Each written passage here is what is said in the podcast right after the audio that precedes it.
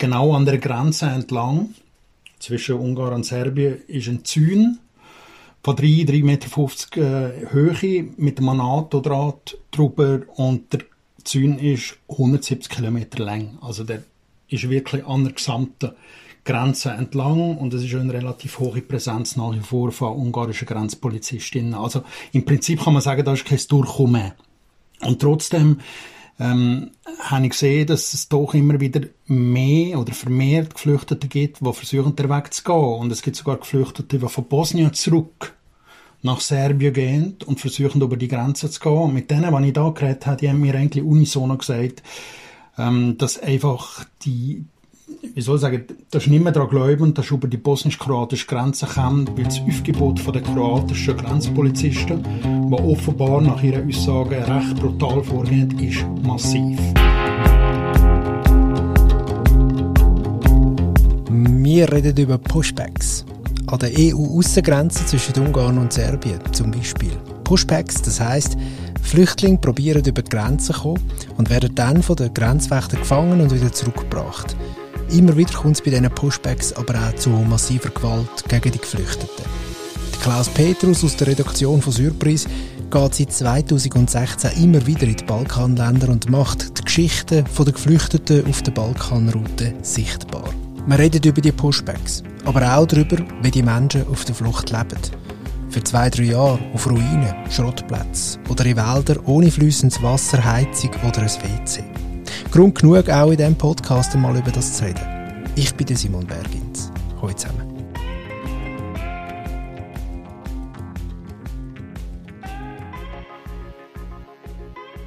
Es ist schlimmer geworden, weil du bist erst gerade äh, zurückgekommen von dort. An was machst du das fest, dass es schlimmer geworden ist? Ja, auf der einen Seite, das mag jetzt paradox sein, aber ähm, auf der einen Seite mache ich es an dem fest, dass sich ähm, in einem gewissen Sinn nicht viel tut. Das heißt, es wird zwar immer wieder diskutiert, wie man eine äh, konforme, nachhaltige, vielleicht sogar eine humane Flüchtlingspolitik seitens der EU äh, plant, wie man das versucht umzusetzen, aber da hapert es ähm, eigentlich seit Jahren, man kann sagen eigentlich seit 2015, kommt man da nicht groß weiter und auf der anderen Seite ist die Situation für die Flüchtlinge selbst jetzt auf der menschlichen Ebene natürlich genau die, dass, dass sie ja nicht mehr weiterkommen, äh, dass ihnen in dem sie wirklich Lesungen äh, angeboten werden und äh, dass sie mehr oder weniger äh, der Situation, der politischen Situation ausgesetzt sind. Und ein Ort, wo das wirklich augenfällig ist, sind auch die Balkanländer, äh, namentlich äh, Ungarn, Serbien. Das ist vorher gewesen, bis 2017. Dann hat sich die sogenannte Balkanroute allmählich nach Westen verschoben. Jetzt ist vor allem Bosnien, Kroatien. Wir haben uns vor dem Interview kurz unterhalten. Ich will da nicht zu fest ins Detail gehen, aber ähm, ich weiß, dass dir die Reise, glaube ich, ein bisschen zugesetzt hat. Wie geht es dir? Ja, also das ist vielleicht auch immer so unter dem Einfluss musst, äh, an dem Ort. Ähm, ich gehe tatsächlich seit einigen Jahren jetzt immer wieder an den gleichen Ort. Die meisten Geschichten, die ich mache über Geflüchtete, sind nicht über Geflüchtete, die in offiziellen Lager sind, sondern wo irgendwo in sogenannten Jungle sich aufhalten. Und das heißt, sie leben über Wochen, Monate, teils inzwischen Jahre hinweg in verfallenen Baracken in alten Getreidehäusern oder äh, Automobilfabriken oder wie auch immer, teilweise so im, im Wald.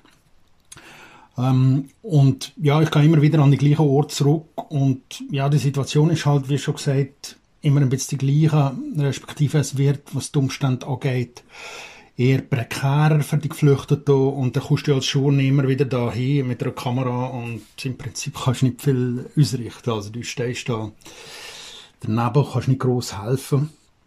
Ähm, ja, und da kommst du dir mal schon ein bisschen äh, komisch vor oder fragst dich dann ja, was das alles eigentlich soll oder bringt. Und unter dem Einfluss bin ich jetzt schon ein Zeitchen eigentlich.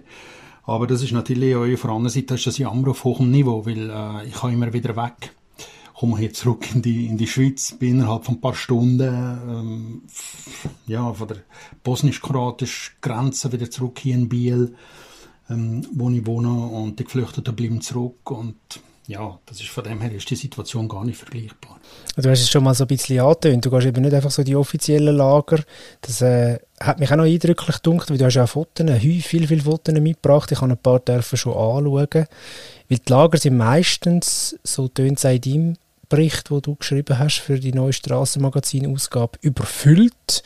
Und dann gehen die Leute, wo zum Beispiel her? In, in Wälder, glaube zum Beispiel? Also wo, wo, wo, wo, findest, wo findest du die Leute? Das ist äh, sehr unterschiedlich und teilweise auf die Länder drauf an, aber es ist tatsächlich so, dass ähm, gewisse Geflüchtete außerhalb der Stadt in alte Gebäude, verfallene, verlassene Gebäude unterkommen und wie gesagt, schon in alten Fabriken, zum Beispiel jetzt gerade konkret in Bihać, das ist eine der größeren Städte im Nordwesten von Bosnien, recht zentral in der Stadt gibt es ein ganz altes äh, Altersheim, das völlig zerfallen ist. Das ist in Ruinen. Also muss man sich vorstellen, gibt es eigentlich nur noch die Räumlichkeiten, kein Möbel, nichts. Kein Strom, keine Toilette, kein fließendes Wasser. Und das in der Zeit, also die letzte Woche, als ich da war, zwischen 150 und 200 Geflüchteten. Äh, es gibt aber auch Orte wie an der äh, serbisch-ungarischen Grenze, wo die Leute in völlig in Pampa in alten, verfallenen Getreidelager äh, unterkommen. Also so Getreidelager, riesige äh, Steingebäude aus Titos-Zeiten. Und auch da, du hast null sanitäre äh, Anlagen, hast überhaupt keine Infrastruktur. Und die versuchen da unterzukommen und einfach die Chance äh, zu wittern oder die Chance zu nehmen, auf eigene Füße oder teils dann mit Hilfe von Schlepperverleih äh, über die Grenze zu kommen. Wie, wie findest du die Ort? Gehst du irgendwie in der Nähe von Lager einfach mal umschauen oder hörst dich um? Gehst du dich erkundigen? Wo, wo's, bist du mit denen in Kontakt schon seit mehreren Jahren? Ja, es ist tatsächlich so, dass inzwischen weiss ich, wo, wo die Orte sind, weil ich mit den Geflüchteten, wenn ich weg bin, immer wieder in Kontakt bleibe. Ich sehe, wo, wo sie sich aufhalten nachher, wie lange das ähm, da hin und her gehend an der Grenze. Und insofern weiß ich eigentlich schon Bescheid. Und teilweise, wie vorher gesagt, Bihatsch als Beispiel, du, wenn du da in der Stadt bist, Bihatsch ist eine Stadt von vielleicht 50.000 Einwohnern, ähm, du triffst auf die Leute natürlich, weil es inzwischen so viele, ähm, wo da ähm, sich da irgendwie probieren, es recht zu finden. Man redet von 8000 äh, Menschen, Geflüchteten, die zurzeit im Nordwesten von Bosnien sind. Es gibt Organisationen, die von 10.000 Leuten reden. Und, und wenn man nach den offiziellen Zahlen geht, von diesen Geflüchteten, die in Lager unterkommen, gibt es immer noch zwei, zweieinhalbtausend Leute, die irgendwo äh, leben. Also eben in dem Dschungel, äh, außerhalb von diesen Lager. Und natürlich, eine bestimmte Art trifft man sie an, weil die brauchen ja auch Essen, die bewegen sich, man sieht sie dann und kommt äh, idealerweise mit ihnen ins Gespräch und kann nachher an die Orte gehen, wo sie sich aufhalten.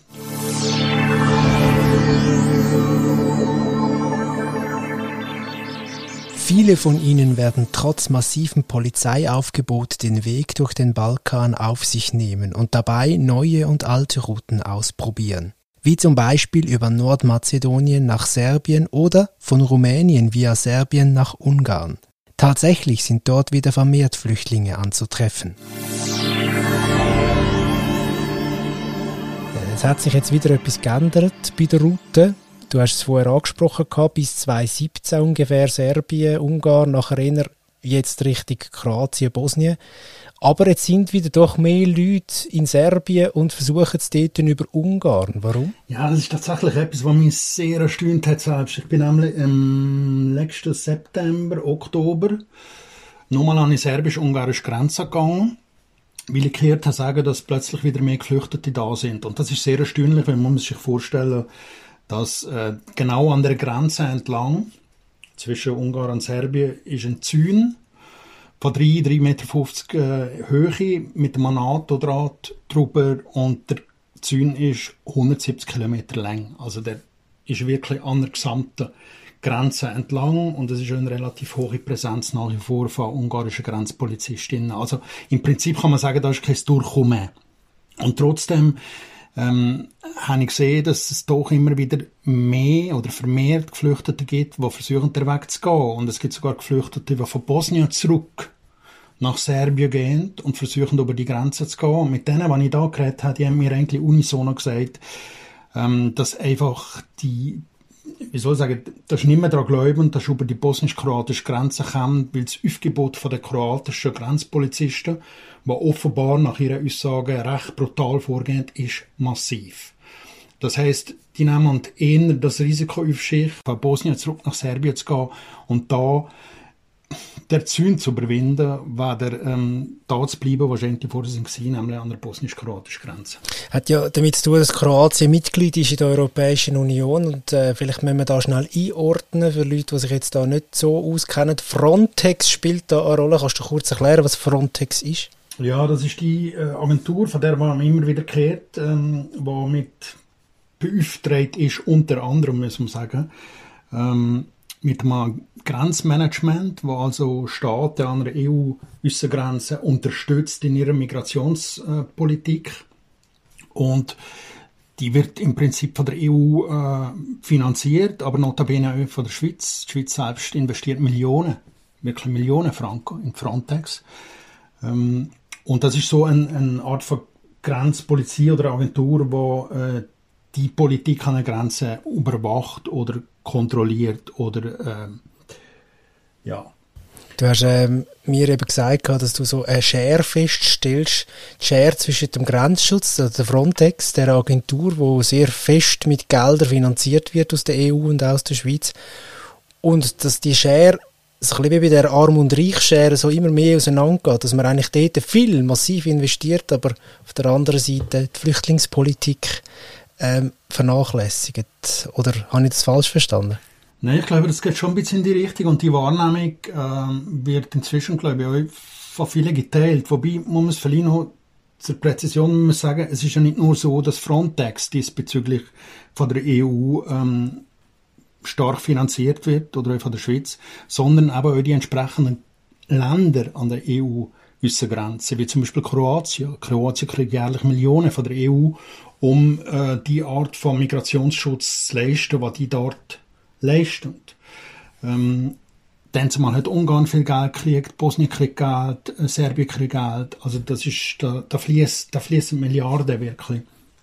Auf der einen Seite und das Angebot oder das Aufgebot an Grenzpolizei und an finanziellen Mitteln nimmt ständig zu auf der einen Seite und auf der anderen Seite gibt es eigentlich wenig Fortschritt in einer, ja, wie gesagt, progressiven, nachhaltigen, humaneren Flüchtlingspolitik.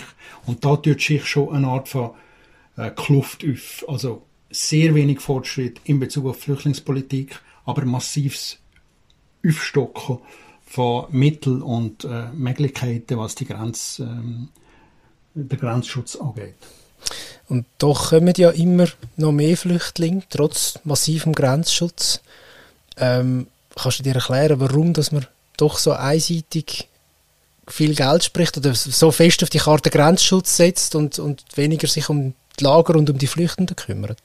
Vielleicht ein Stück eine Überforderung. Äh, auf der anderen Seite ist einfach auch ein Faktum. Also das Faktum, das man kann, kann empirisch nachweisen kann, dass die Art von Abschotzungs- und Abschreckungspolitik so gesehen nicht effektiv ist. Weil wenn es effektiv wäre, dann wäre die Route ja wirklich geschlossen und es käme kein Leute mehr, aber das stimmt nicht.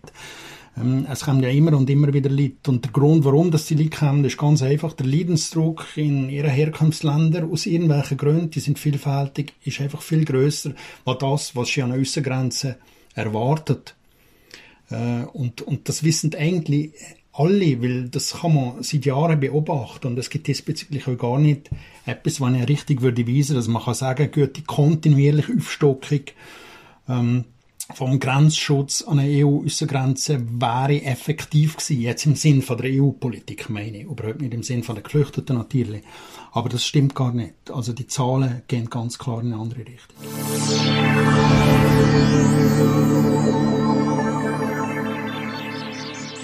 Als Adil N. vor drei Jahren den Entschluss fasste, seinem Bruder nach Frankreich zu folgen, war er gerade 15 Jahre alt. Ein Junge. Jetzt saß er seit Monaten kurz vor der EU-Grenze fest zwischen Autoreifen, Plastikflaschen, feuchten Decken, Matratzen und Hundedreck. Wie oft er das Game schon gespielt hatte, wusste Adil nicht zu sagen. Das ist so ein äh, Ort, wo du vorher am Anfang schon beschrieben hast und gleichzeitig redet er von Game. Vielleicht müssen wir das Gaming mal noch schnell beschreiben. Was probiert der Adil N und andere da? Weil das tönt ja noch relativ nett. Es ist ja alles andere als nett. Was, was bezeichnet sie als Game oder Gaming? Ja, der Ausdruck Game ist, ist natürlich irgendwie ein bisschen ironisch oder fast schon zynisch zu verstehen. Spiel, ähm, der Versuch, über die Grenze zu gelangen, auf eigene Füße oder eben, wenn das Geld vorhanden ist oder die Möglichkeiten da sind, mit Hilfe Schlepper, aber meistens versuchen die Leute das auf eigene Füße. Die probieren über die Grenzen zu gehen, bei Nacht und Nebel zum Beispiel, in Gruppen oder alleinzig. Und die Gefahr oder die, die Wahrscheinlichkeit inzwischen, dass auf der anderen Seite von der Grenze, sagen wir jetzt mal auf der kroatischen Seite von der Grenzpolizei aufgespürt werden, ist sehr, sehr groß. Ab und zu aber klingt Also es ist so ein bisschen ja, eine Lotterie, aber im Sinne von Game. Es ist, man weiß nicht recht, kommt man durch oder nicht. Ein Grossteil von den Leuten von den Geflüchteten wollen, von den Grenzpolizisten auffangen und dann entsprechend eben wieder über die Grenze gebracht. Das sind die sogenannten Pushbacks. Aber es ist auch so, dass immer wieder Leute gelingt, äh, über die Grenze zu gehen, nachher durch die Länder dann wirklich auch, äh, äh, zu reisen, muss man sagen äh, aber beispielsweise durch Kroatien, Slowenien und dann nach Italien.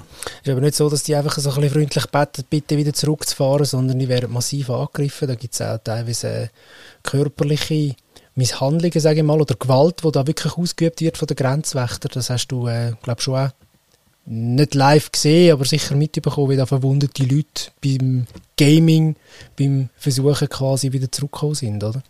Ja, das ist unüberschaubar, also unübersehbar. Das ist wirklich so, dass, dass die Leute mit äh, Blessuren äh, teilweise zurückkommen und äh, die Berichte, die Berichte von ihnen, die decken sich eigentlich so stark, dass man schon fast muss von einem System reden, das da angewendet wird. Und inzwischen ähm, werden von vielen, vielen Organisationen, grossen und kleinen, die äh, Zeugenberichte auch gesammelt, die Testimonies, und in, in Gesamtbericht auch rausgegeben. Die entsprechenden Regierungen, damals die ungarische Regierung, jetzt die kroatische Regierung, ähm, tut das natürlich vehement zurückweisen. Also die sagen nach wie vor, ähm, die Art von Pushbacks gibt es gar nicht. Es ist in dem Sinne auch nicht äh, Gewalt im Spiel. Das sind alles nur Sachen, die die Geflüchteten sich ausdenken oder Verletzungen, die sie sich selbst zufügen. Klar, also ich glaube, man macht da einen Punkt, weil man kann noch sehr, sehr viel auch lesen in deiner Geschichte und man äh, soll auch noch Bilder für sich selber reden lassen, die du gemacht hast. An diesem Punkt möchte ich herzlich danken für das Gespräch. Merci dir.